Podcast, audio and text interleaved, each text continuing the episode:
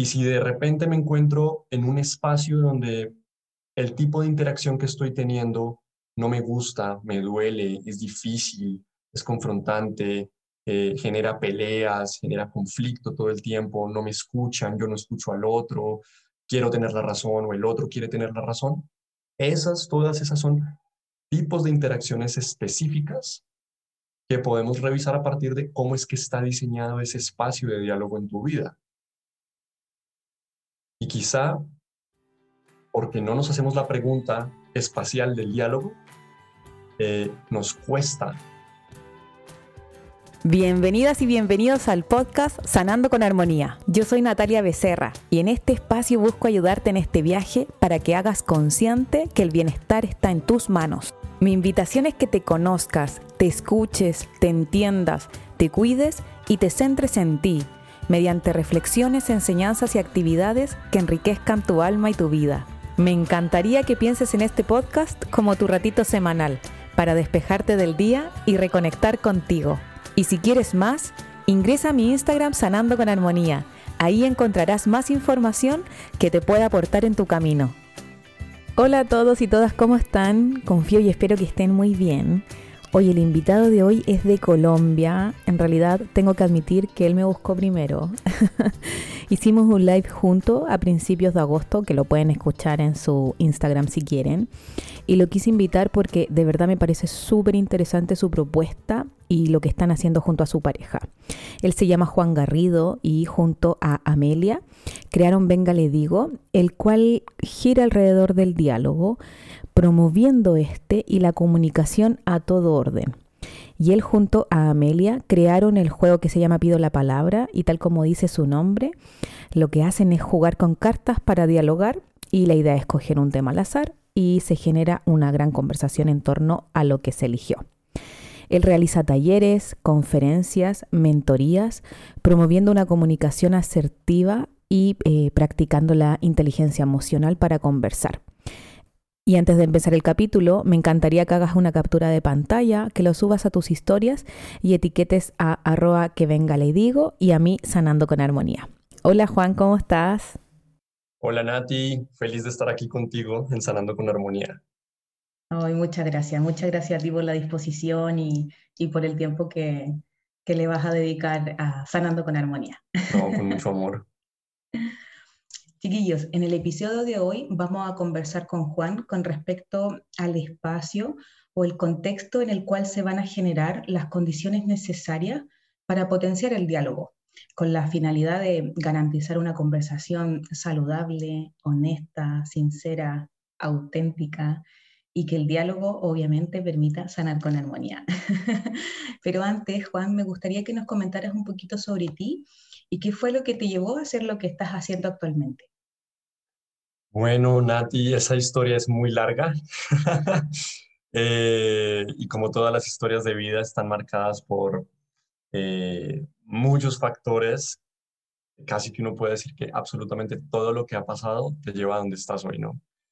Pero sin duda puedo identificar varias cosas eh, que son de esas que configuran los giros narrativos de nuestras identidades eh, y quizá, a ver, la primera podría ser que desde pequeño tengo una relación con la palabra eh, especial. Ah, durante los primeros seis años de mi vida fui hijo único, sobrino único, nieto único, eh, tanto para lo mejor como para lo peor, ¿no? Y, y estar en el centro de atención de, de, todo el mundo en ese momento uh, fue bonito porque me configuró como una persona extrovertida. Eh, y desde muy pequeño me gustó compartir la palabra, sentar a mis papás y a mi familia extendida en general a, compartir historias, hacer juegos. Por ejemplo, yo recuerdo estando muy pequeño eh, haciendo rifas o sorteos eh, de, no sé, un dulce.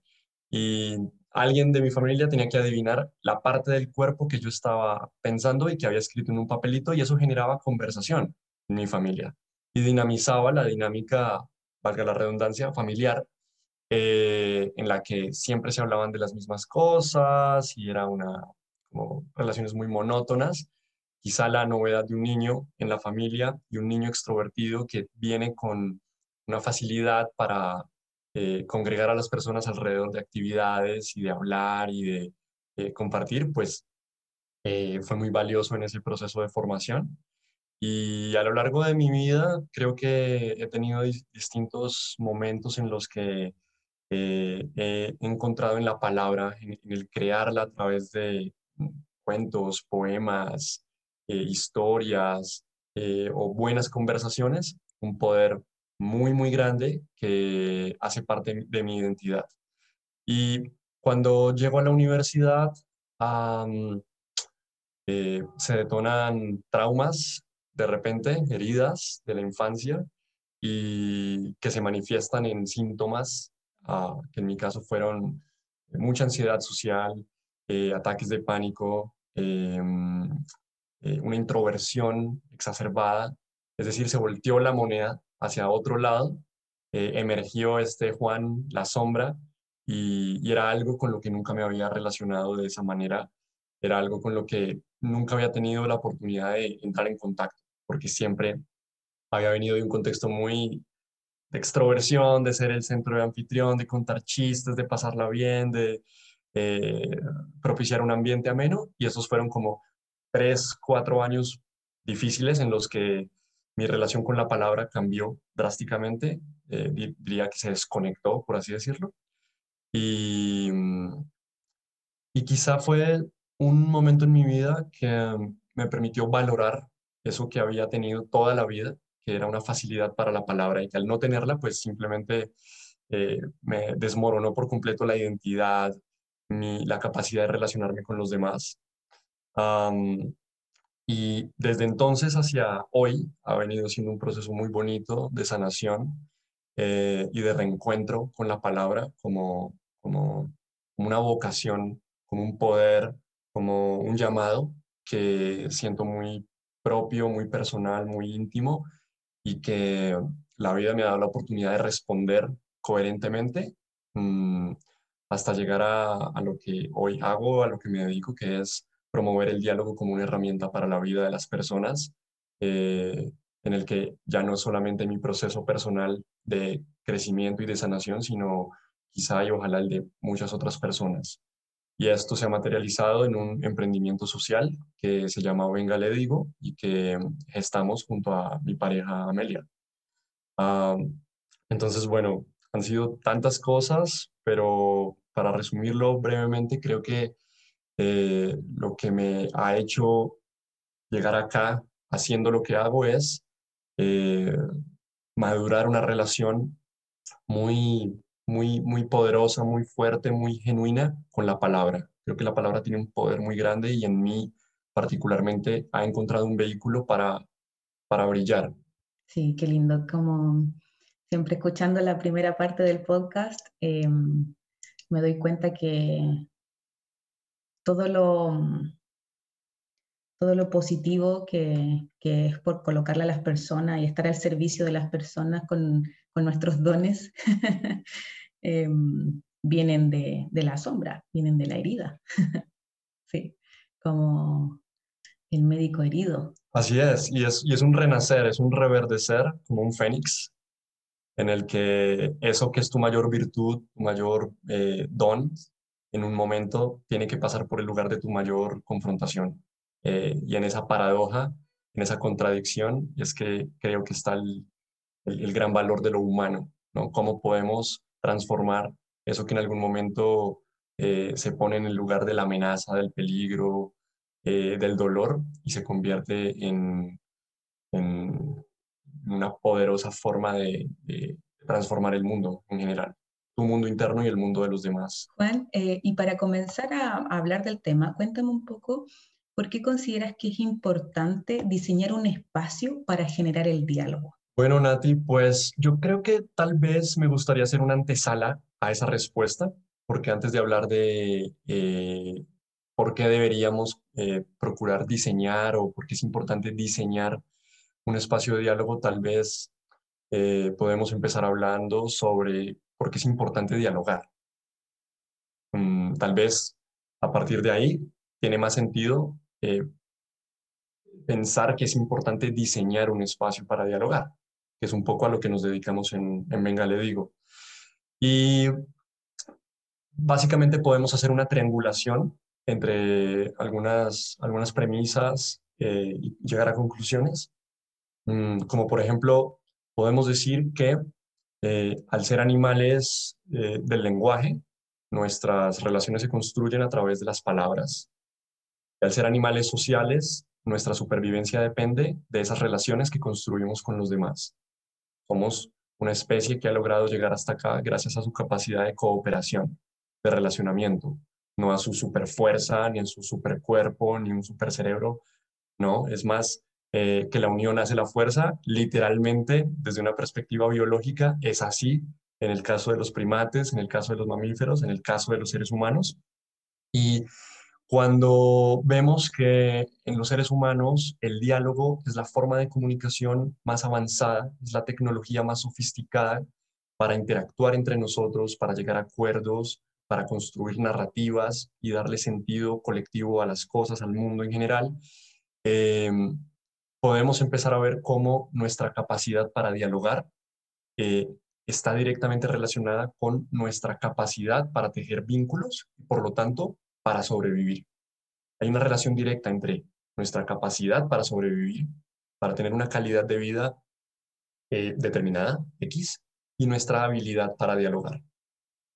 De tal suerte que en la medida en que mejor dialogas, entre más herramientas tienes para dialogar, mejores relaciones vas a tener y mejor calidad de vida eh, también, o probabilidad de sobrevivir en un ambiente como el que nos toca también va a aumentar. Entonces, desde, esa, desde ese lugar, mm, digamos, como herramienta de sobrevivencia, ah, ya encontramos un lugar del diálogo más allá de, del hobby, de tener una buena conversación porque es chévere, porque es rico, porque es divertido, sino que estamos hablando de algo que eh, está íntimamente relacionado a, nuestro, nuestro código madre, a, lo que a lo que necesitamos hacer para ser seres sociales saludables eh, y, con, y, con, relaciones saludables. ¿no? cuando desbloqueamos esa, ese primer nivel donde decimos, wow, el diálogo es supremamente importante, eh, debería preocuparme por eh, tener mejores habilidades de diálogo, es que podemos ahora sí eh, pensar en cómo vamos a hacer eso, de qué depende, qué podemos hacer. Este tema del diálogo es de alguna u otra forma muy amplio, mm, se ha asumido desde muchos lugares, desde la comunicación asertiva, por ejemplo, eh, en una categoría más grande aún que se llama la inteligencia relacional, y es cuáles son esos conocimientos, habilidades, herramientas que necesitamos para construir vínculos eh, interpersonales saludables. Y en general el diálogo promueve las bases de cualquier relación saludable, como la confianza, la vulnerabilidad, la honestidad, la empatía. y en la medida en que dialogas, vas construyendo eso como por default. Pero cuando dialogas bien, por así decirlo, cuando es un diálogo genuino. Entonces hay una primera pregunta y es, yo dialogo todo el tiempo, me comunico todo el tiempo, pero ¿cuál es la calidad de ese tejido comunicativo? ¿Cuál es la calidad de esa conversación, de ese diálogo que estoy sosteniendo conmigo mismo, con los demás, con el mundo que me rodea, ¿no? Y ahora sí, entonces paso a, responder un poco esta pregunta eh, inicial que me planteas. Y Tal vez para empezar a responderla te diría que yo creo que hay dos formas de aproximarse a la idea de diálogo. Hay una aproximación temporal y del otro lado tenemos una aproximación espacial. Hablamos de un espacio-tiempo, eh, pongámoslo así, como en dos términos eh, eh, binarios, por ahora, para aproximarse al diálogo. Y la, la, el camino más explorado, lo que nos han enseñado a todos en el colegio, en la universidad, etcétera, eh, tiene mucho que ver con esta perspectiva lineal del diálogo, eh, del emisor, el receptor, que se transmiten mensajes a través de un código, en un contexto, etcétera, etcétera, etcétera. Cuando nos ponemos en ese lugar mental de pensar el diálogo temporalmente, por ejemplo, podemos hacer un ejercicio de decir cuál es el elemento em, geométrico que pensamos o que visualizamos en nuestras mentes cuando te preguntan a ti el diálogo pensado temporalmente. ¿Qué elemento geométrico viene a tu cabeza cuando visualízalo? ¿Qué ves geométricamente? Y un elemento que aparezca, una línea, por ejemplo. Pensamos en linealmente el diálogo, ¿no? La relación entre un emisor y un receptor, uno envía el mensaje, el otro lo recibe y luego hay un proceso de feedback, entonces intercambian roles y tenemos esta noción lineal de la comunicación. Pero a mi gusto mm, es una perspectiva que le, que le falta, que, que, se queda corta, por así decirlo, para pensar todas las posibilidades que nos permite eh, el diálogo. Entonces ahí, mm, digo, no digo que no sea valiosa, es muy importante esta, esta idea porque sobre ella está construido el esquema básico general de la comunicación, eh, pues que ha sido un pilar fundamental para, para el desarrollo como de esa, eh, de esa ciencia de la comunicación.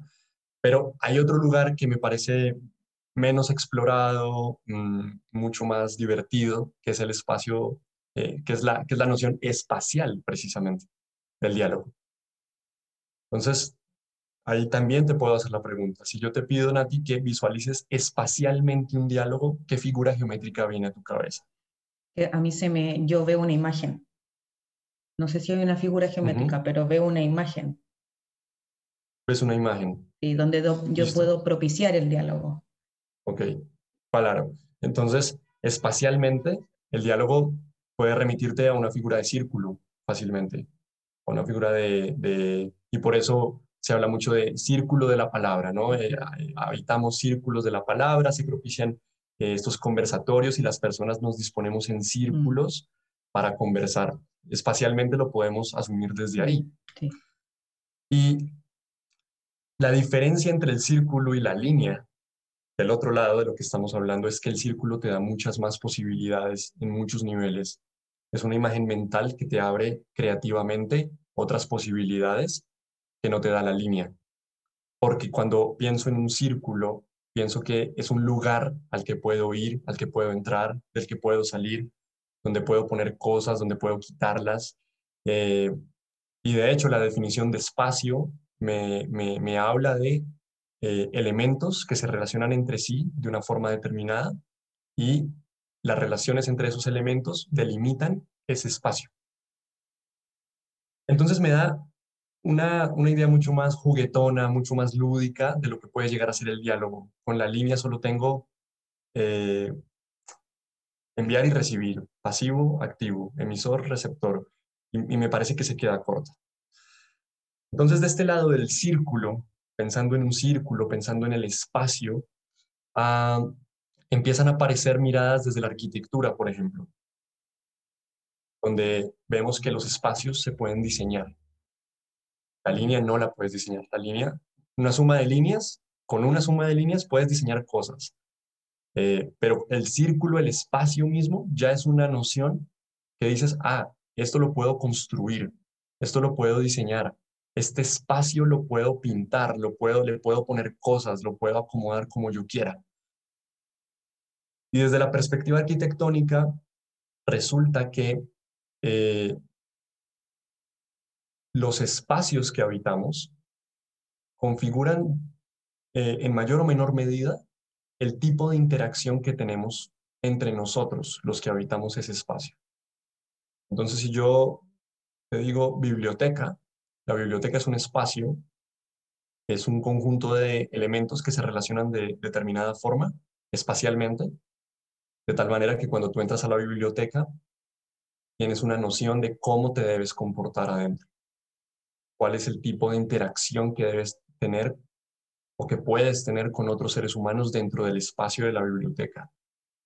Entonces de repente empiezas a hablar más pasito y haces menos ruido y caminas más lento y sientes un poquito más de calma. Y de repente te digo, piensa en el espacio de una discoteca. Muy distinto a la interacción entre los seres humanos allá. La pregunta que me parece interesante es, ¿qué del espacio determina la, interacción, el tipo de interacción que tenemos en la discoteca, en la biblioteca, en el parque? Y así puedo ir por cada uno de estos múltiples espacios que habitamos cotidianamente, pensándome, ¿por qué tengo este tipo de interacción contigo? Y el espacio, ¿cómo está diseñado para que yo tenga ese tipo de interacción? Cuando yo llevo esta idea al diálogo, yo voy a empezar a traerlo hacia acá, porque creo que me pude haberme ido muy arriba, muy lejos, pero tiene todo que ver con el diálogo, porque pensar el diálogo como un espacio me permite pensar en que cuando yo tengo conversaciones con los demás en el día a día, lo que estoy haciendo, aún sin saberlo, es abrir espacios de interacción. Y si de repente me encuentro en un espacio donde el tipo de interacción que estoy teniendo no me gusta, me duele, es difícil, es confrontante, eh, genera peleas, genera conflicto todo el tiempo, no me escuchan, yo no escucho al otro, quiero tener la razón o el otro quiere tener la razón. Esas, todas esas son tipos de interacciones específicas que podemos revisar a partir de cómo es que está diseñado ese espacio de diálogo en tu vida. Y quizá porque no nos hacemos la pregunta espacial del diálogo, eh, nos cuesta mm, encontrar maneras eh, efectivas de decir, esto puede ser de otra forma. Esta conversación la podemos tener de una forma mejor, de una forma más amable, más respetuosa, más genuina. Y es ahí donde yo le encuentro un gran valor a esta perspectiva espacial del diálogo, porque todo esto que te cuento no es otra cosa sino decirte, tú puedes ser y eres una arquitecta de espacios para dialogar, de tus propios espacios. Puedes tener una injerencia directa en la construcción de estos espacios si adquieres cierto tipo de herramientas y habilidades, como decir un martillo, una pica y una pala, con los que vas a construir el espacio que tú quieres habitar, el espacio de diálogo que tú quieres habitar.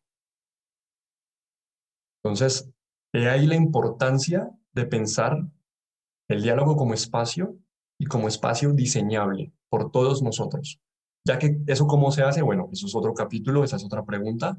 Eh, más adelante, si quieres, podemos hablar un poco de eso, pero en, primera medida te diría qué rico y qué poderoso es sentir que yo puedo diseñar mis espacios de diálogo.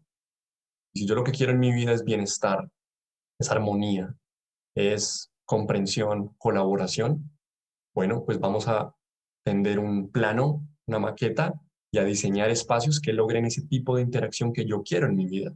Sí, me hiciste recordar que mm, yo tengo actualmente una, una, una, mamá y su niña, las la atiendo las dos. Y bueno, la mamá me buscó y efectivamente eh, no hablaban con su hija, no dialogaban, o nada me decía, yo no conozco nada de mi hija. Y cuando atendí a la chiquitita, tiene 12 mm, años, me dijo, yo no le cuento nada de mí a mi mamá. Y viven en la misma casa. Entonces, claro, el, espacio que, es su casa, que es súper concreto, ah, no conversan. Entonces, ¿qué es, lo que, em, ¿qué es lo que empecé a hacer? De partida es averiguar si ambas tenían la disposición de que esto cambie.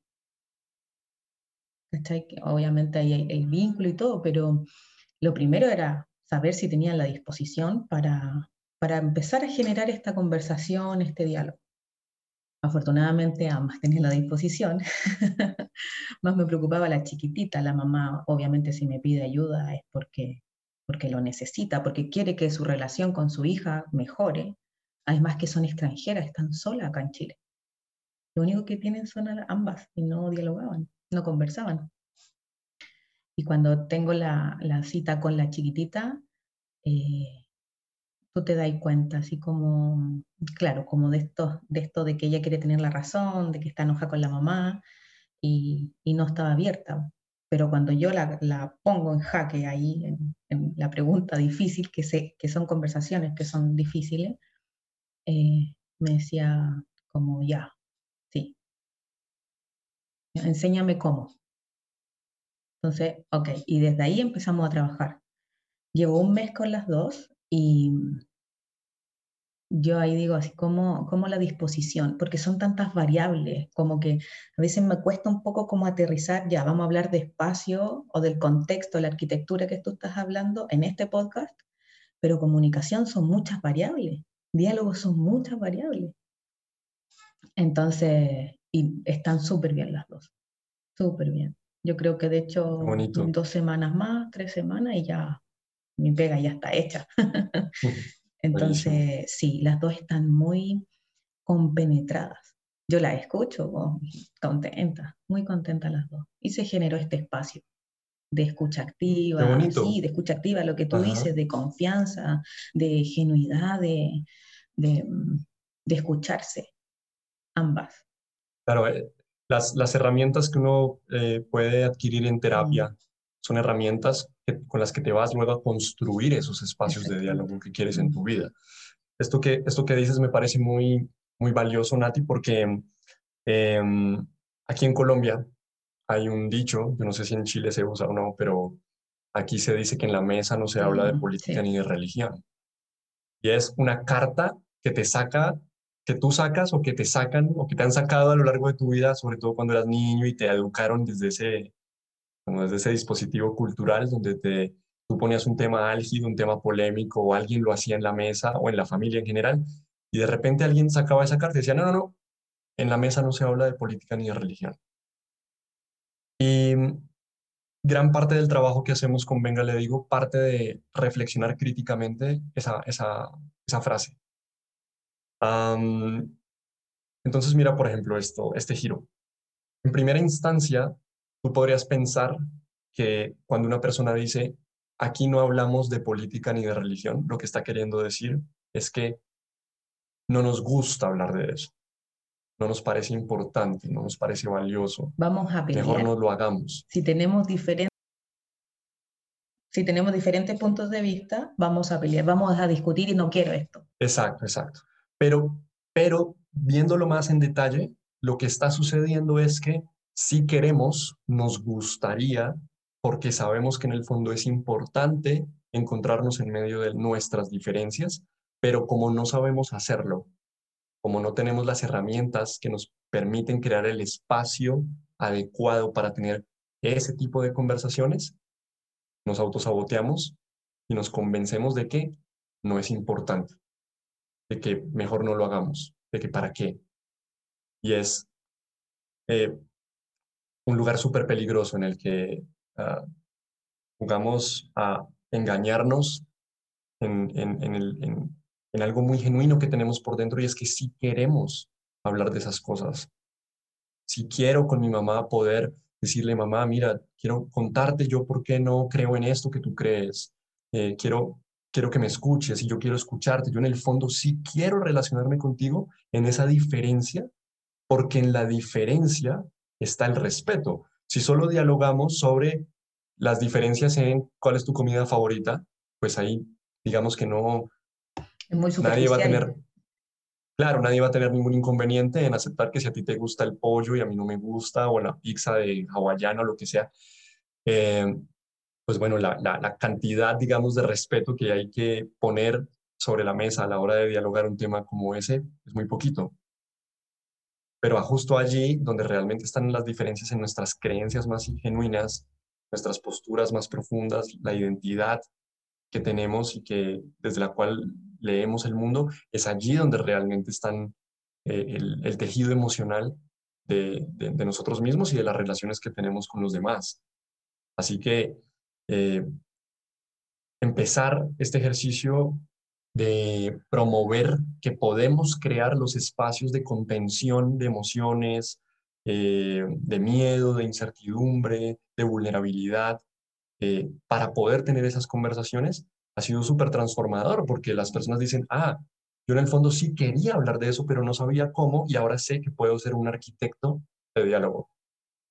Yo puedo construir estos espacios con unos eh, unas paredes que permiten que no se vaya todo a, estallar. Y, se vuelve súper poderoso eso en la vida cotidiana. Sí, sabes que me hiciste recordar que, mm, que justamente nosotros podemos crear ese espacio, esa arquitectura y que depende de nosotros. Hay cosas que no van a depender de nosotros. O sea, la opinión del otro no depende de mí, pero sí mi opinión depende exclusivamente de mí. Entonces, como eh, ser consciente de que si hay una motivación de vincularme y de hablar de este tema que es difícil, como, no sé, política o religión, eh, pero si quiero hablarlo y se crea este espacio y yo soy eh, propulsor de esto, va a generar obviamente una mejor calidad de vida. Juan, y con respecto a eso, ¿qué beneficios podrían tener eh, las personas a la hora de, generar este espacio? Claro.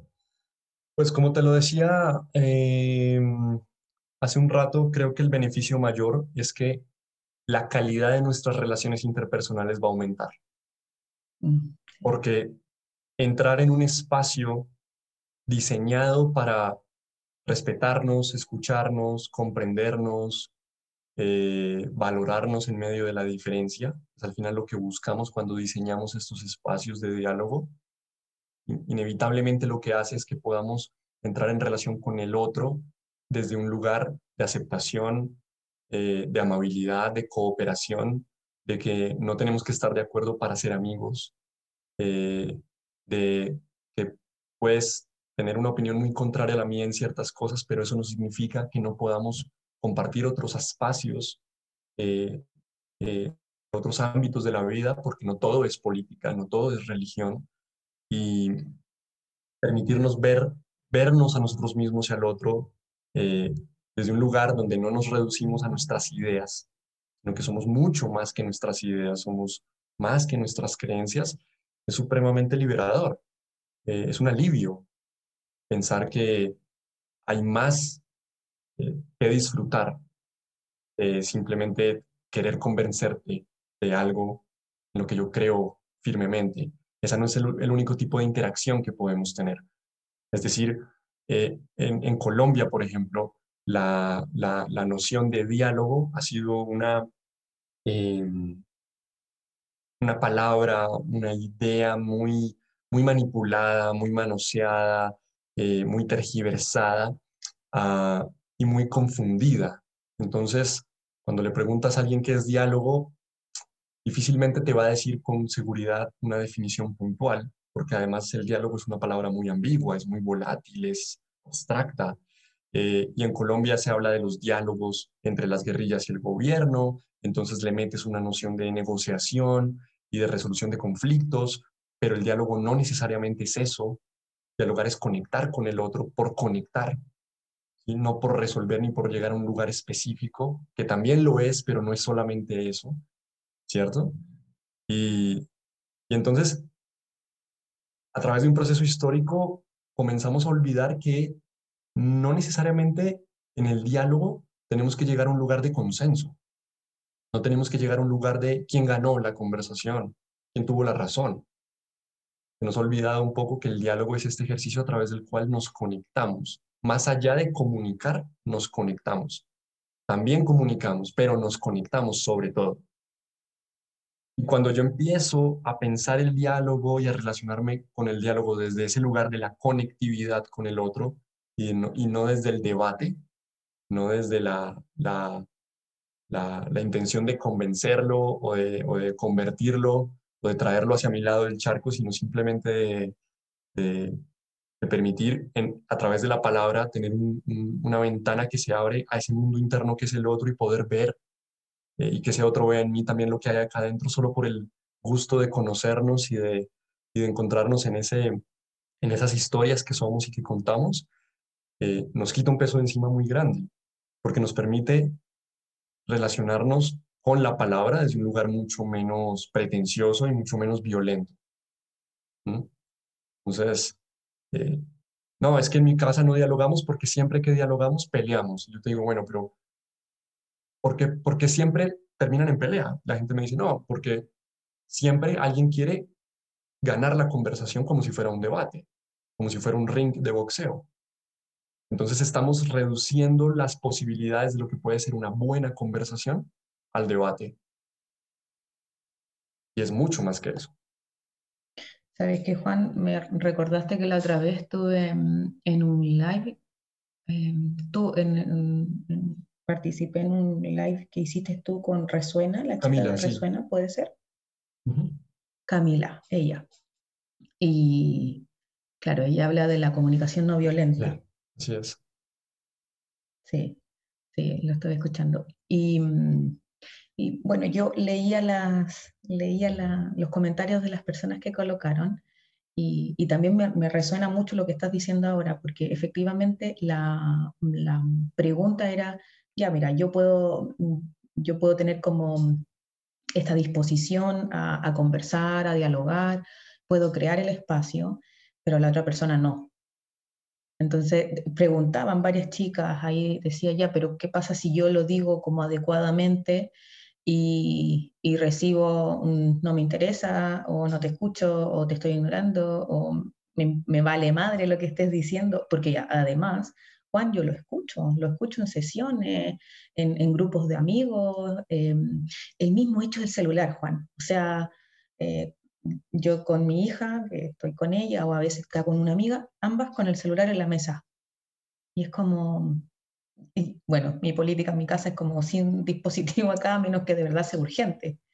en la hora de almuerzo, en la hora de la cena, en la hora de las once, porque ahí estamos en familia, o sea, sea yo la Emily dos nomás, pero es mi espacio con ella. Y ahí conversamos y hablamos de nuestra vida, etc. Eh, pero, pero efectivamente, cuando yo te escucho, es como, creo que faltan cosas aquí, como e, lo mismo hecho que tú decías, como yo sé que el diálogo es conexión, eh, pero en esa conexión es mucho más aceptar. Por aceptar es una cualidad de alma eh, que es un camino. Uno no acepta porque acepta. Totalmente y abrirnos nuestra vulnerabilidad en el fondo eh, también es otro aprendizaje de la vida y que no son fáciles de adquirir. O la comprensión o la confianza. Ayer tuve una sesión y una chica me dijo, mm, salió súper agradecida, me dijo gracias, gracias por la escucha activa, gracias de verdad, em, me generaste mucha confianza, me dijo, se nota que sabes entonces cuando me dijo eso fue como, como que ha, sido harto trabajo interno de confiar también en mí. Y eso colocarlo a la disposición del otro. Entonces, es como, como, porque ahí viene la otra pregunta. Yo sé que esto es práctica, yo sé que esto es, es, exponernos, es decir, ya, sabes que va a generar una, una conversación, un diálogo, sin querer resolver nada, solo escucha, escuchar, compartir mi opinión y ahí, sin querer resolverlo, porque también eso es lo que queremos. Cuando, no sé, yo discuto con mi hija, por ejemplo, o con mi hermana, yo quiero resolverlo, pero si el otro no está en disposición, ¿qué hago? Me frustro, me enojo, me da pena, que además no me gusta estar peleada con mis seres queridos. ¿Cachai? Entonces son muchas variables. Y, desde ahí esa pregunta, ¿qué herramientas podríamos, podrías compartir con las personas como para que empiecen a practicarlo? Da poquito, porque esto no es como de un día para otro. Total. Es un trabajo, Total. un proceso. Bueno, bueno, todo lo que dices me, me evoca muchas ideas, muchas reflexiones. Em, voy a responder tu pregunta, pero antes voy a agarrar un poco de lo que, muchas cosas que dijiste, pero lo primero, y en eso estamos completamente de acuerdo, ¿no? Como que solamente aprendemos a dialogar dialogando. Eh, nadie aprende a emborracharse leyendo un libro sobre vinos. no, hay que, bailar y pisar al otro para aprender a bailar. Eh, y tal vez eso es lo que más nos da miedo, que eh, queremos entrar al espacio de diálogo siendo los mejores, pero quizá tenemos que entrar desde un lugar más humilde donde tenemos que aceptar que no sabemos cómo hacerlo, pero queremos aprender. Y vamos a aprender. Y si yo entro junto al otro, en esa disposición de, mira, nunca, o no nunca, pero eh, estoy, vengo de un contexto, vengo de muchas relaciones donde la comunicación, el diálogo no ha sido nuestro fuerte y yo no estoy, eh, no tengo esas habilidades fortalecidas, pero quiero hacerlo, estoy de alguna forma informando que la conversación no puede que no sea fácil, puede que necesitemos devolvernos dos pasos, pero, pero siempre vamos hacia allá, hacia arriba, hacia adelante. A veces toca volverse un poquito para seguir caminando, ¿no? y eso me parece primero algo muy importante. La, la voluntad y la disposición son quizá las dos herramientas más importantes a la hora de construir un espacio de diálogo. Y la disposición sobre todo frente a, a lo que podría llegar a sentir, decir, pensar el otro frente a lo que yo le quiero proponer. Porque a veces tenemos, necesitamos tener conversaciones difíciles eh, y yo no me hago a la idea de que el otro puede que se moleste, puede que sienta ira, puede que sienta enojo, tristeza. Y si no acepto esa posibilidad, si no entro en la disposición de aceptar que el otro puede legítimamente sentir esas cosas, estoy queriendo condicionar su experiencia de conversación a mis propios intereses y eso no funciona. Eso por un lado. Por el otro lado, creo que mm, hay algo, algo que dijiste y me pareció muy bello y es que em, la confianza que le hiciste sentir a esta chica en la sesión de ayer, eh, según lo que me compartes, tuvo que ver mucho con un proceso de confianza autotrabajada en ti para poder ofrecérsela a los demás. Eh, y eso me parece muy bello, muy bello y muy importante porque de repente nos encontramos en una situación en la que decimos, es que yo, es que esta persona, mi pareja, mi papá, mi amigo, quien sea, no me escucha. Que no me escucha, nunca me escucha. Entonces yo dejé de conversar con esa persona porque no me escucha.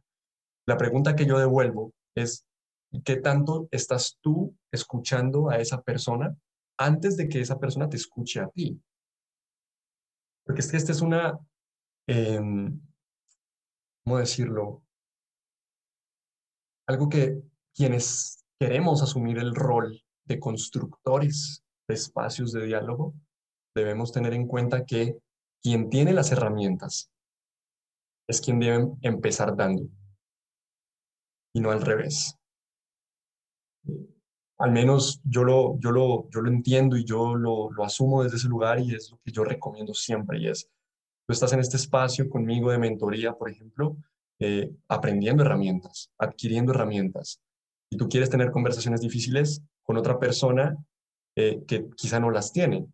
Pues ¿quién crees que va a ser el primero que tiene que dar el paso a propiciar la escucha, el respeto, la aceptación, la disposición? Tú. Hay una frase muy bonita de Úrsula um, Le Guin, creo que es el apellido de ella, Le Guin, se escribe en español. Ella dice que la escucha del oyente es lo que permite el habla del hablante. Y me parece tan bella esta frase, Nati, porque alude a una, reivindica el ejercicio de escuchar, lo saca del lugar de pasividad al que nos, al que nos han enseñado que escuchar es un acto pasivo y el que habla es el que está haciendo un rol activo.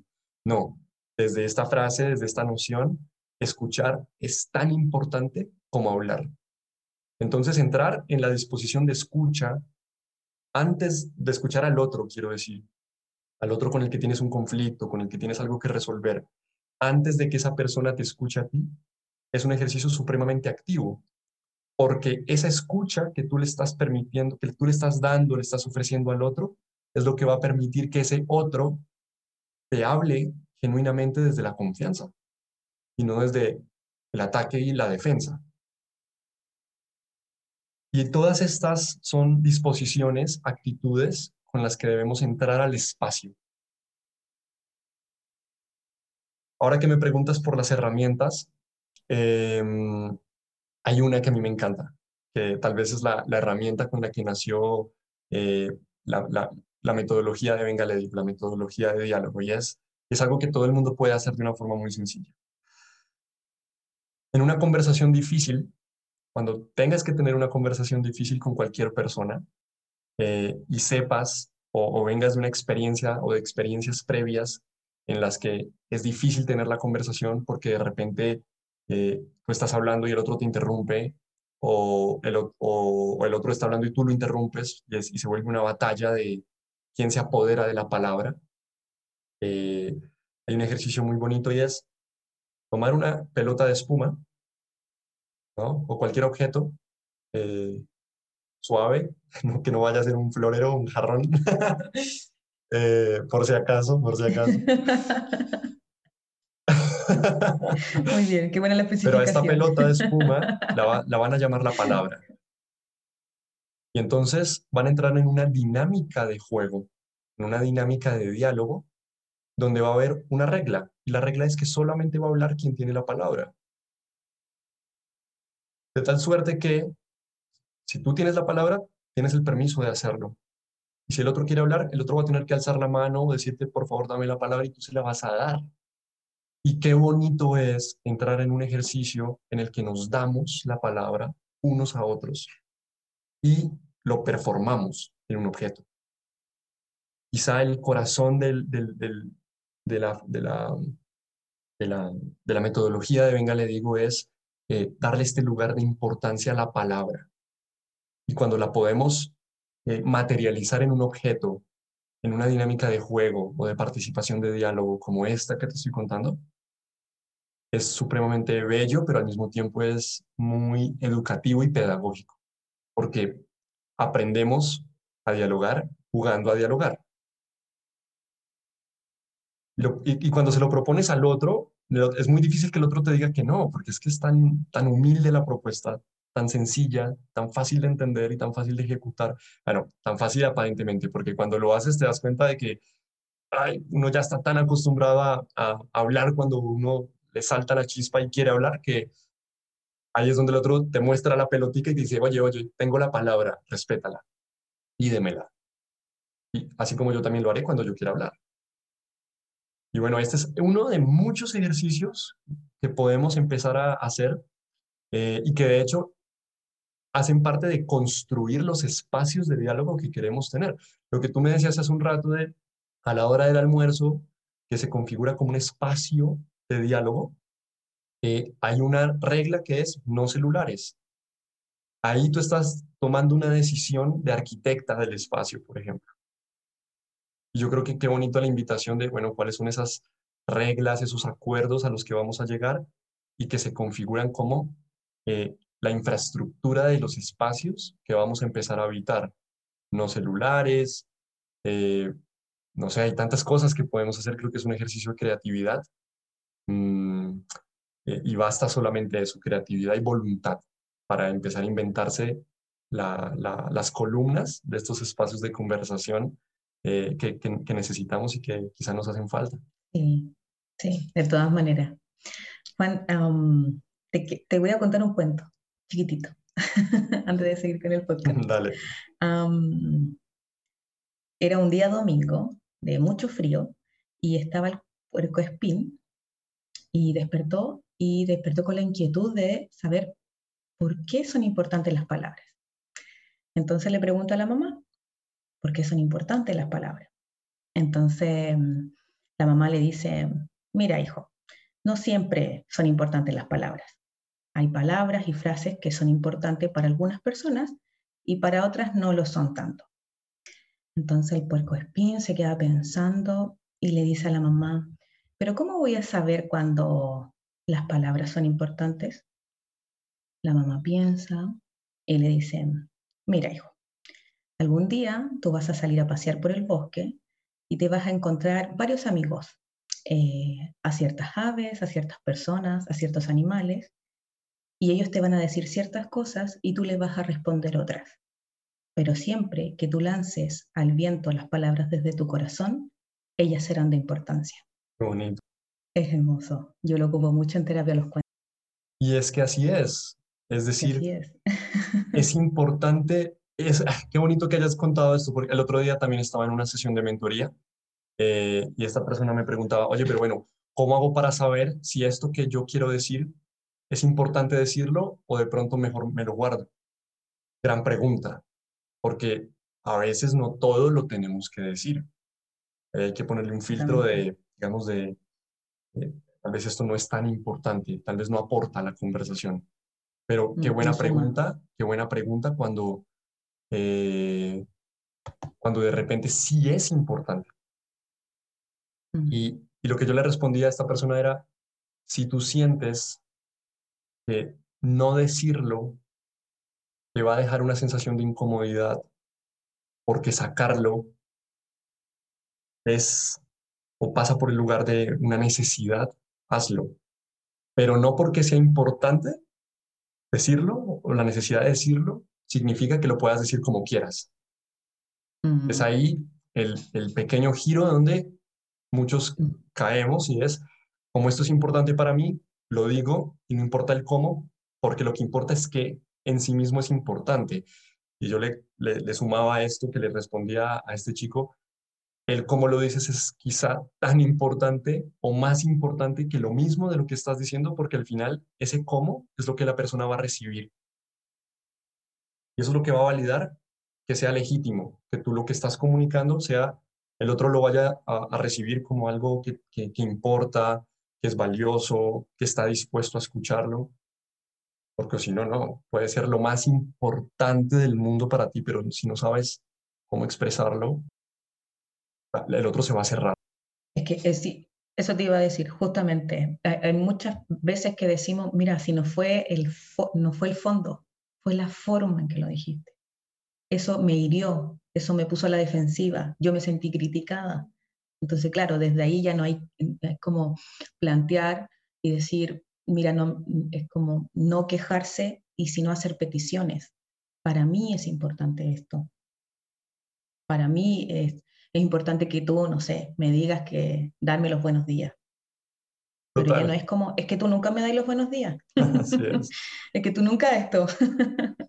no, es como para mí es importante. Te lo estoy pidiendo y ahí también en el pedir me hago responsable, como la adulta que soy también. Pero sí, lo que tú le dijiste a, la persona que estabas en esa mentoría es clave. Y de hecho, hay cosas que, sí son difíciles de decir en una conversación. Y, si bien son a veces dolorosas, y, cuando la forma es adecuada, esa crítica la tomamos constructivamente. Y es un regalo para nosotros que la recibimos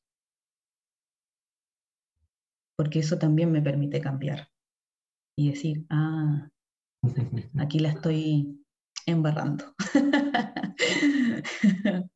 Pero sí, porque escucho y digo, ah, sí, me equivoqué yo. Y eso me permite el cambio.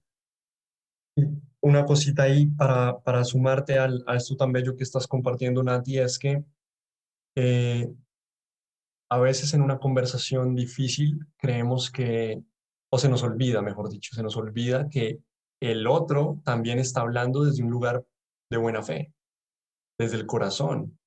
Cuando estamos en una relación en conflicto o en un conflicto, eh, se nos nubla la mirada y percibimos eh, distorsionadamente las palabras del otro como si estuvieran premeditadamente diseñadas para herirnos o para, o para, o para causarnos daño. Y no siempre es así. Hay ocasiones donde eso puede pasar, no estoy negando la posibilidad de que eso suceda. Pero cuando tenemos el pensamiento previo de todo lo que tú digas me lo vas a decir porque quieres llevarme la contraria, porque quieres defender tu punto de vista, escucha, desde ese lugar es imposible conectar porque estoy invalidando tus palabras a priori a que las digas en el fondo quizá todos decimos lo que decimos, pensamos lo que pensamos, porque creemos que es lo mejor. Y escuchar tiene mucho que ver con detenerse, esa pausa que se, que se activa cuando me doy la oportunidad de preguntarme por qué estás diciendo esto, por qué estás, porque quiero saber un poquito más por qué piensas lo que piensas. Déjame entenderte y quiero escucharte para entenderte, no para responderte y refutarte. Y esa disposición se nota, o sea, la escucha es algo mudo, por así decirlo, pero que se nota en la mirada, en la disposición del cuerpo, en la temperatura, energéticamente, si se quiere, también hay una disposición energética de la escucha que el otro recibe y siente, ah, con esta persona puedo eh, desembocar todas estas cosas que llevo adentro o no, y me cierro. No solamente sonreír y hacer como que sí estás escuchando, no, porque eso se siente. Eh, y quizá, bueno, ese es un aspecto que no hemos eh, explorado mucho en esta conversación, pero también la idea de espacio, de diálogo, eh, tiene un carácter fuertemente ritual, un espacio ritual donde, donde danzan, donde fluyen dos energías o más energías y entran en, un, en una interacción ritual de, de celebración, de reunión, de congregación, donde se mezclan muchas cosas, se, se transfieren muchas cosas. Es como casi que lo, si lo llevo a, un nivel específico, lo podría comparar incluso como con el, con el acto sexual. O sea, hay un encuentro muy poderoso con el otro en el intercambio de la palabra.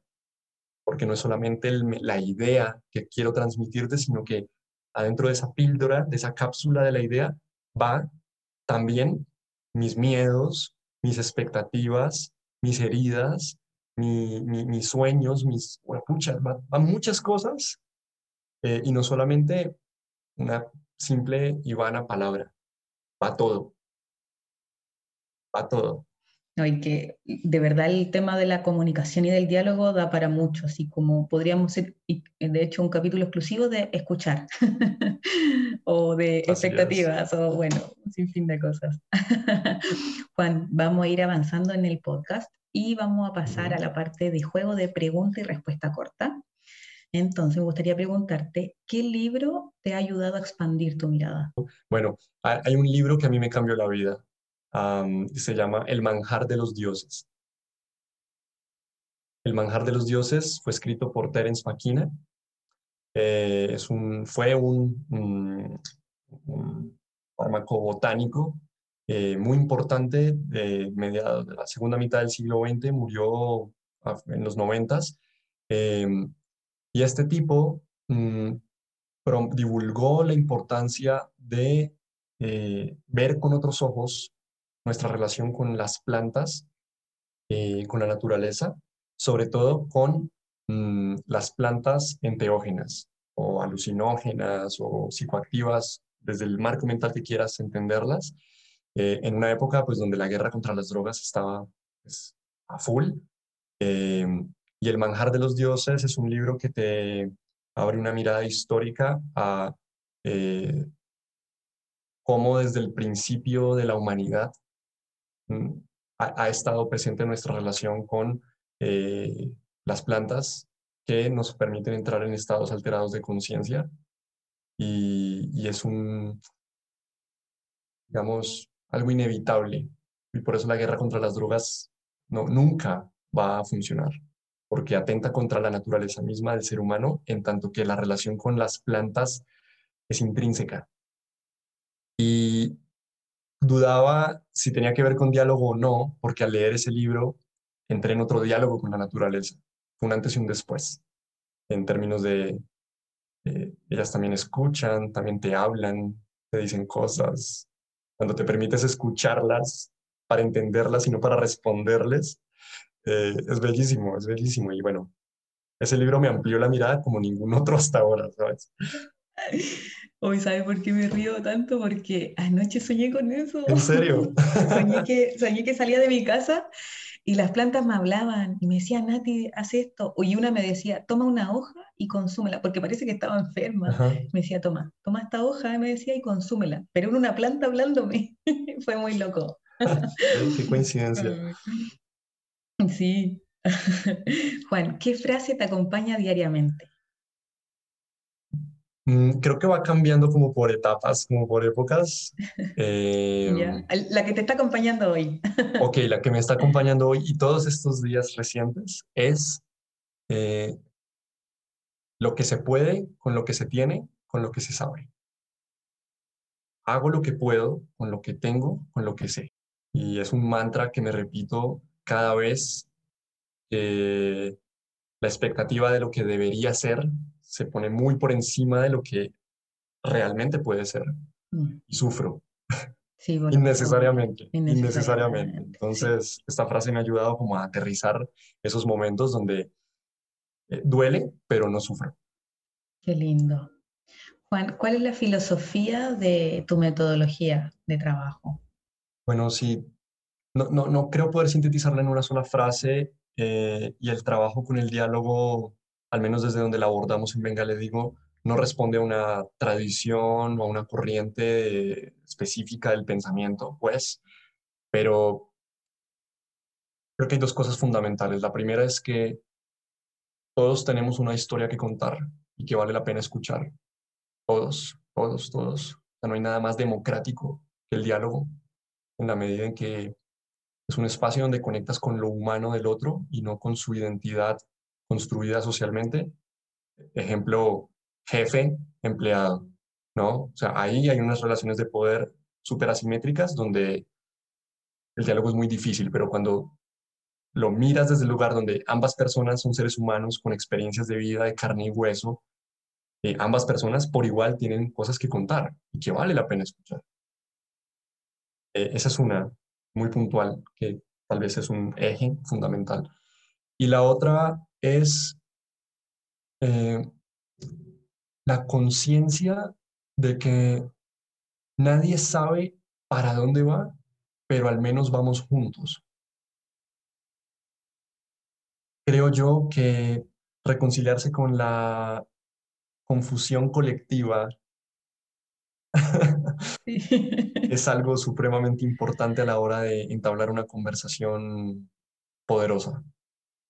Porque cuando yo entro a este espacio creyendo que tengo las respuestas o con la expectativa de que tú tienes las respuestas, eh, no sé, mi experiencia personal, mi experiencia de trabajo con el diálogo es que ahí nos perdemos de muchas otras cosas, nos perdemos de disfrutar la, la confusión, el error, el decir yo también estoy tan perdido o tan confundido como tú, pero en, en esa confusión compartida conecto contigo y vamos juntos. Sí. Eh, y esas dos cosas últimamente creo que hacen parte de la filosofía general de mi esquema de trabajo. Ok. Y por último, ¿qué películas nos puedes recomendar que nos puedan ayudar a expandir nuestra conciencia? Bueno, uh, bueno, tengo dos, tengo dos, ahora que lo, que lo pienso. Eh, un documental, se llama Fantastic Fungi, como, hongos fantásticos. Eh, es un documental mm, que, dirige, no mentiras, no, lo, anfitriona, no sé cómo es la palabra específica, pero la persona que aparece en el documental hablando sobre los, el tema es Paul Steinmetz, que es uno de los micólogos más importantes, si no el más importante vivo en la actualidad.